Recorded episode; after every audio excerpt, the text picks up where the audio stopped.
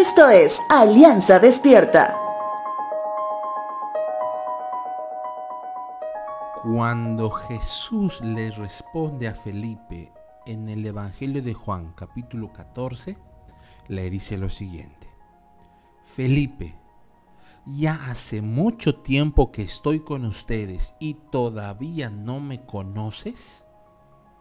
El que me ha visto a mí, también ha visto al Padre. ¿Por qué me dices entonces, déjanos ver al Padre? Comienzo el podcast del día de hoy mencionándote esto. Esta conversación reflejada en el texto bíblico y que cada vez que la leo siempre me provoca asombro. Y no por el hecho de que Felipe, un varón creyente como yo, no haya entendido quién es Dios y cómo se le revela, sino por el hecho de que esos pequeños atisbos de incredulidad los seguimos teniendo en medio de lo que pasa en los días. Déjame explicarte.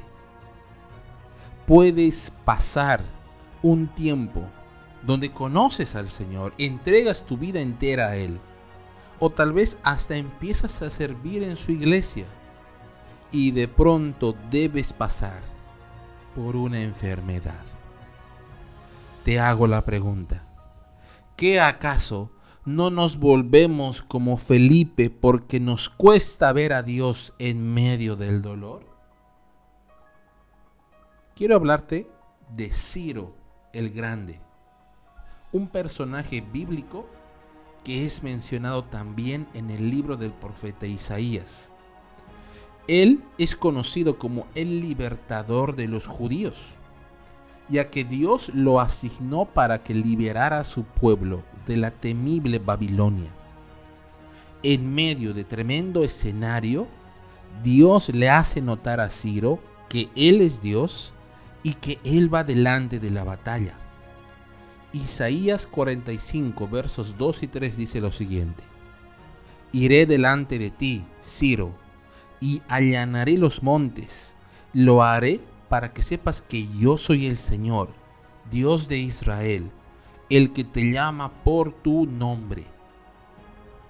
Un buen ejercicio es que coloquemos nuestro nombre al final de este verso y sepas que Dios también por tu nombre hoy te llama a que te renueves, a que nuevamente te vistas con la armadura que Él te provee y salgas a la batalla te animo a que hoy escuches la dulce pero firme voz de Dios cuando dice, como es mencionado en Isaías 45:5, Yo soy el Señor, no hay otro Dios.